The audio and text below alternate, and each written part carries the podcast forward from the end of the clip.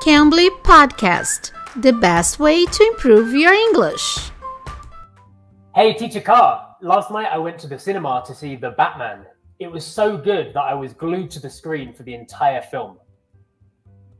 Hello, you're glued to the screen? Pessoal, vocês Yeah. já ouviram isso? Hoje o Teacher Mike vai falar sobre essa expressão. Se você não ouviu, fica ligadinho aí, tá bom? E olha só, gente, sorria, porque nós estamos com a melhor e maior promoção do ano, que é 60% de desconto em um plano anual. Então você aproveita essa promoção usando o código Sorria Podcast. E se você quer essa promoção para o seu filho, para sua filha, vai no Cambly Kids e usa o código Sorria Podcast Kids. Com esses códigos vocês vão ter 60% de desconto no plano anual e aproveitem logo, tá? Que já vai acabar. Teacher Mike, okay, tell me more about it because you said you were glued to it. So what does that mean? Yeah, so to be glued to something is when you're so entertained or you are so focused on something that you are stuck, like glued to something. So, in the example I gave, the movie, the film was so good that I was stuck to it. I was glued to it.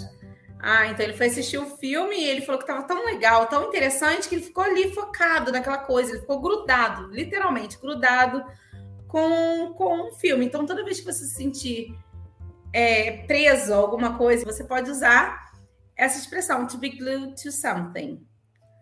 Okay, can you give us another example, teacher Mike? Yeah, of course. So, for example, if you have a really good professor at university, you could say, I love going to his lectures. I'm always glued to every word that he's saying. Or maybe you say to a friend, Hey, I'm really sorry I didn't see you last weekend. I was glued to my project I was working on. Uh, but can you be glued to someone or just to something? Just to something, yeah. I mean, if you're glued to someone, I, I recommend calling uh, calling an ambulance because it's uh, yeah, you can only be glued to something. Okay, but let's say that uh, there is a situation in which you are so, spending so much time with someone, but you can't use this expression when you when Yeah, you're you- spending so you- much time with someone. Hmm. It's a good question. You could maybe use it sarcastically as a joke, like, wow, like I'm starting to think that you're glued to your friend because you're always together. But it would have a slightly different meaning. So to be glued to something is more of a focus, more of an entertainment. To be glued to someone would be more like you said, like you're spending a lot of time together and it's almost uh, comical. Okay. oh, thank you, Teacher Mike, for your explanation. Thanks for being here with us. You're very welcome. Always a pleasure. Ok, pessoal? Então aproveite essa promoção usando o código Sorria Podcast. Com esse código você vai ter 60% de desconto no seu plano anual. Então não fique fora dessa, tá bom?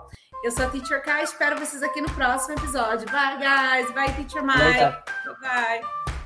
You can. You can be.